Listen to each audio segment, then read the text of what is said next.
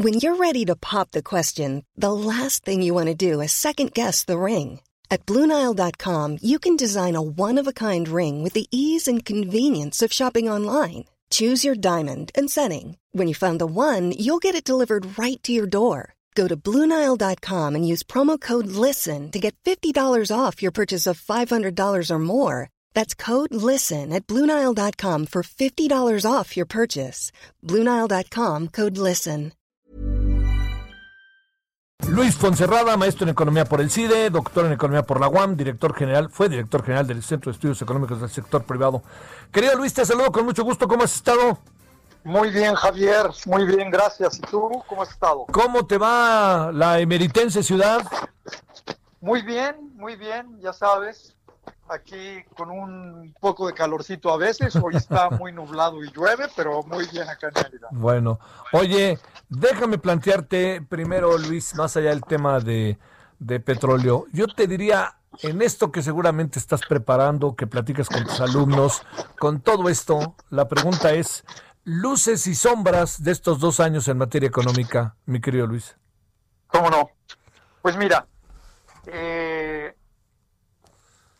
a fines del 18, es decir, hace dos años exactamente, empezamos a ver alguna reducción importante en los montos de inversión, eh, tanto del sector público como del sector privado. Entonces, déjame tocar el tema de la inversión, que es fundamental para poder crecer en el futuro.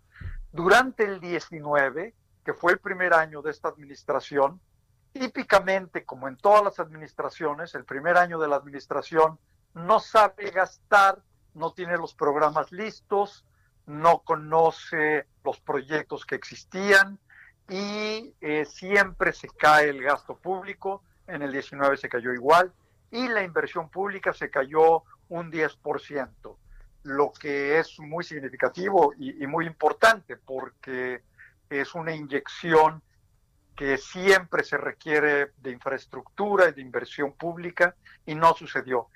Pero ya en el 2020, este año, se volvió y ya terminamos prácticamente el año y tenemos de nuevo otra caída de 10%. Es decir, la caída acumulada en el monto de inversión en términos reales, es decir, la inversión que teníamos en el 18 ahora solo es el 80% de lo que había entonces.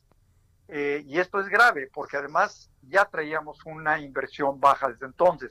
En ese sentido, creo que esta administración ha eh, pues menospreciado la enorme importancia que tiene la inversión pública, que es fundamental y es un complemento fundamental de la inversión privada. Eh, yo te diría que es, es una parte delicada, grave.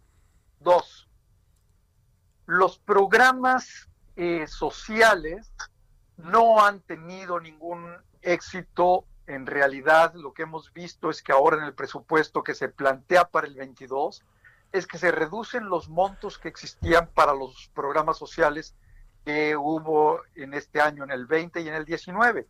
Y la razón es que también fueron programas sociales pues poco definidos, poco identificados en términos de sus efectos, de los beneficiados eh, finales y no tuvo un efecto que, digamos sea diferente.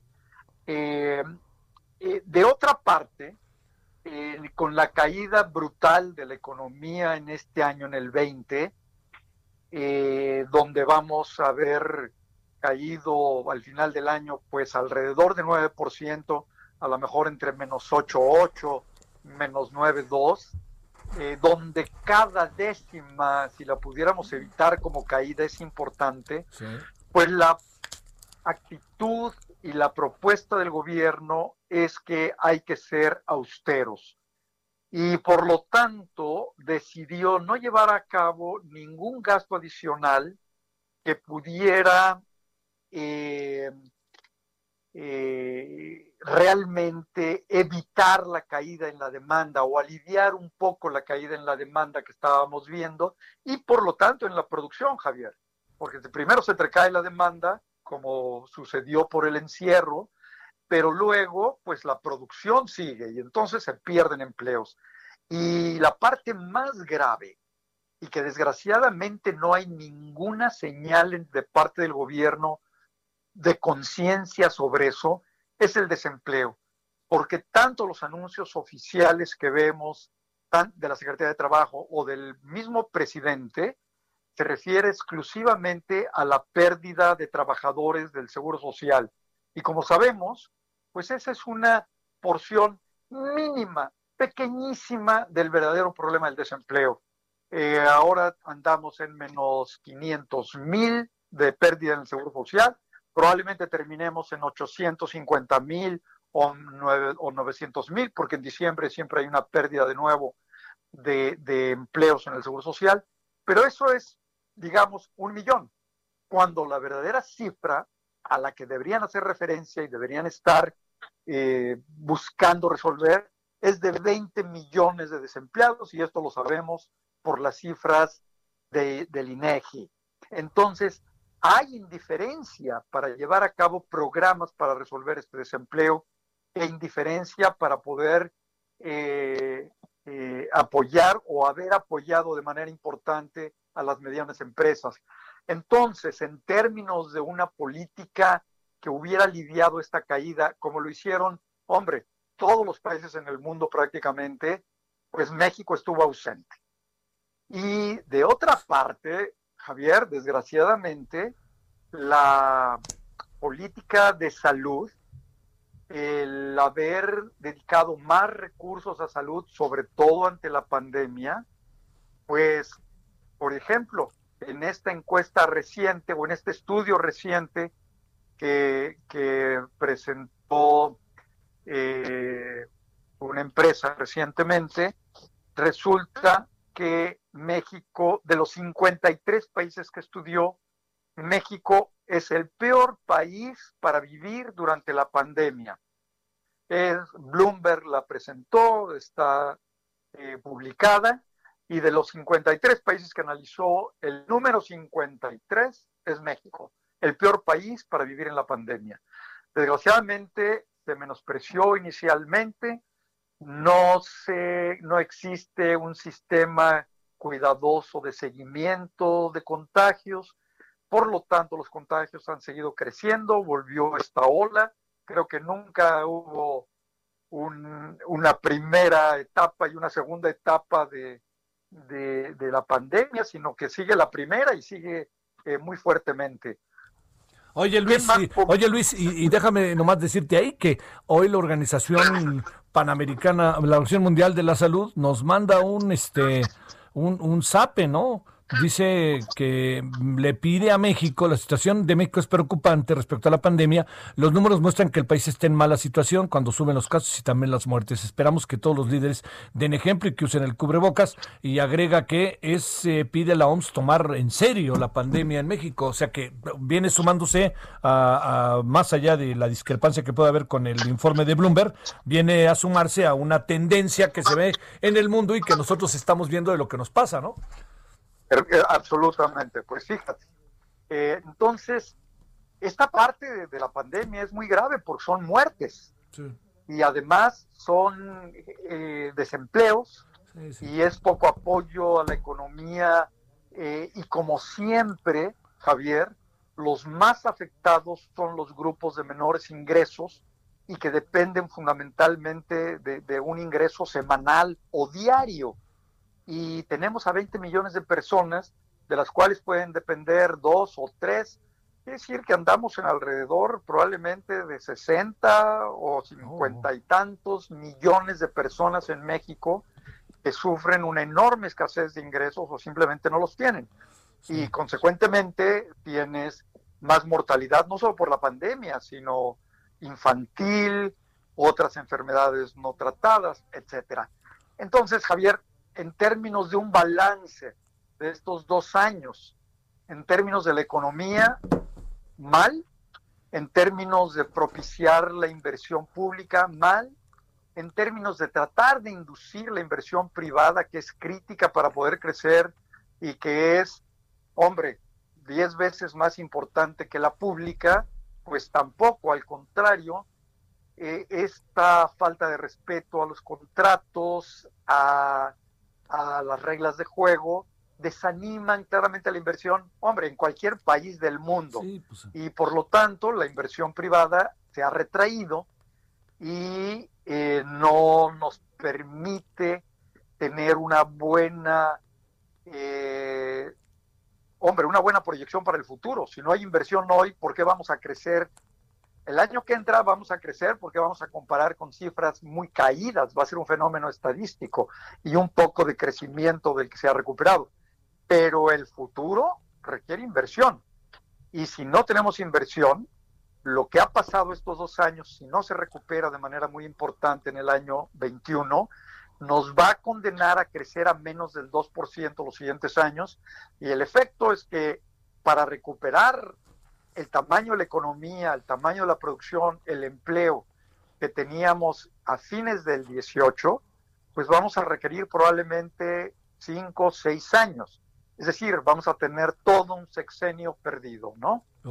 A ver, Luis, eh, eh, digamos, eh, el, presidente hoy particularmente puso, puso énfasis en que el primer, que en el 2021 vamos a crecer, que las cosas están este, no están tan mal en función, no deja de reconocer la dificultad, pero con un tono, como tú lo sabes, optimista, y dice que en el primer trimestre del año estaremos otra vez en, la jugada.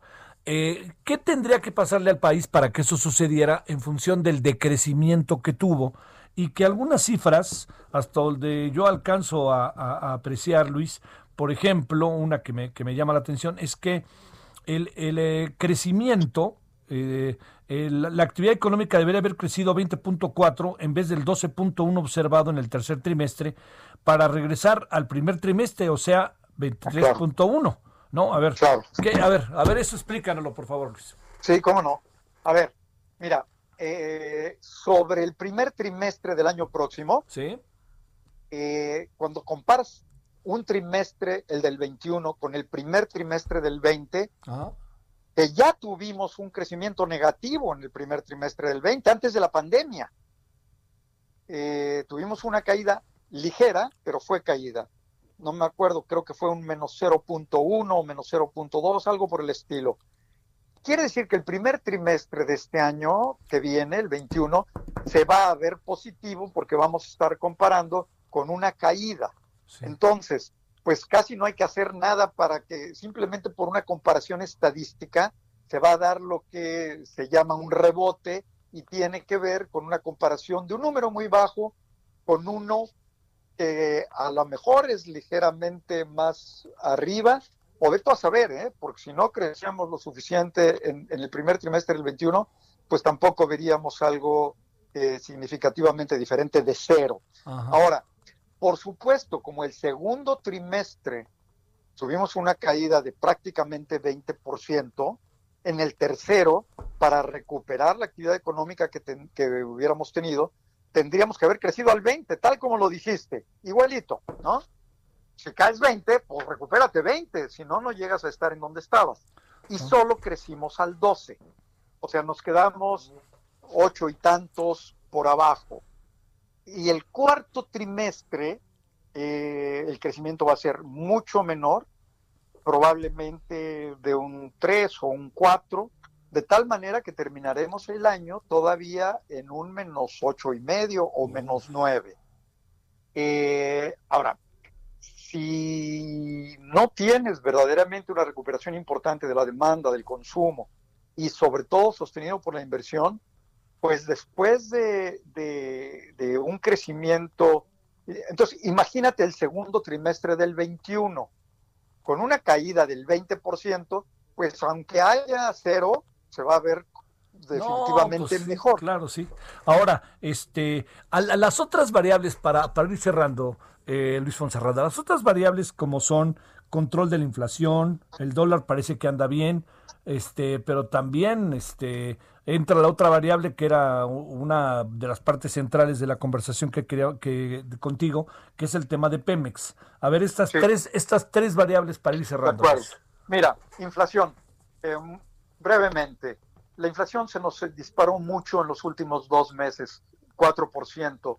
Ahora, en el mes de octubre, tuvimos una inflación muy baja, eh, bajó del 4% a 3,5% por ahí, 3.4%, y la razón principal fue que bajó el precio de la electricidad y de los energéticos. Entonces, pero tenemos un problema constante presente ahí, que son los precios de los bienes manufacturados y de los alimentos procesados, que esos se mantienen al alza, a pesar de que tuvieron un ligero descanso este mes. Entonces, la inflación no está controlada y creo que en diciembre veremos un incremento. El dólar, Javier, el dólar. Eh, el peso anda en 20 punto algo, bajos. Sí. Eh, pero por ¿a qué se debe? ¿A que nuestra economía está muy fuerte? No, todo lo contrario, está muy mal. Se debe a que el dólar se ha devaluado con respecto a todas las monedas del mundo. Y al devaluarse con todas las monedas del mundo, pues el peso ahí va también. O sea, no es el peso, es el dólar el que se ha devaluado, ¿no? Y es probable que se siga devaluando todavía unos meses y es muy probable que si no crecemos bien y sigue habiendo una salida importante de inversión en CETES y en bonos, que esto hay que, que, subrayarlo. Hemos perdido de marzo a la fecha 30 mil millones de dólares que inversionistas internacionales tenían en CETES. Y podemos perder más. ¿Por mm. qué? Bueno, pues porque la economía no se ve bien en primer lugar, ¿no? Sobre Pemex, pues tenemos un tema serio, porque eh, Pemex sigue en déficits. El déficit, eh, el, segundo trimestre de este año presentó un cero. Creo que ganó 5 millones de pesos, que fue pues para que no hubiera cero, ¿no? Algo por el estilo. Pero ¿qué sucede? Eso fue el trimestre cuando acumulas todos los trimestres está negativo y sigue teniendo un déficit. Entonces, el problema es que el gobierno le sigue inyectando dinero, mucho dinero a Pemex, eh, y está drenando los recursos del gobierno federal y el gobierno federal está quedando sin recursos por mantener a Pemex. Y el problema es que no se han mantenido las inversiones que debieron haber tenido lugar para poder extraer más petróleo y no se está extrayendo lo que podríamos haber tenido si hubiéramos tenido la participación de los contratos privados, Javier. Bueno. Este, pocas cosas que contar a casa, pero el presidente está optimista, este Luis, y no lo digo peyorativamente, que, que, que, a ver, en un minuto dinos algo, ¿por qué puede ser ese optimismo del presidente? ¿Qué supones? Échale. La verdad, mira, yo, yo soy en general optimista. Sí, me consta. Yo esperaría, Javier, que hubiera un cambio en el discurso del presidente, que se trabajara más con la inversión privada, porque pues, ese es el, ese es la inversión privada es el 80% de la inversión total. Sin ella no podemos marchar y es lo único que va a mover eh, esta economía. Entonces, a lo mejor el presidente está pensando en hacer algo así. Ojalá que sea ese el caso, caray. Bueno, te mando un gran abrazo y un saludo hasta Mérida, querido Luis. Un abrazo para ti, Javier. Hasta, luego. Imagine the softest sheets you've ever felt. Now imagine them getting even softer over time. That's what you'll feel with Bowl and Branch's organic cotton sheets. In a recent customer survey, 96% replied that Bowl and Branch sheets get softer with every wash. Start getting your best night's sleep in these sheets that get softer and softer for years to come. Try their sheets with a 30-night guarantee. Plus, get 15% off your first order at bowlandbranch.com. Code BUTTERY. Exclusions apply. See site for details.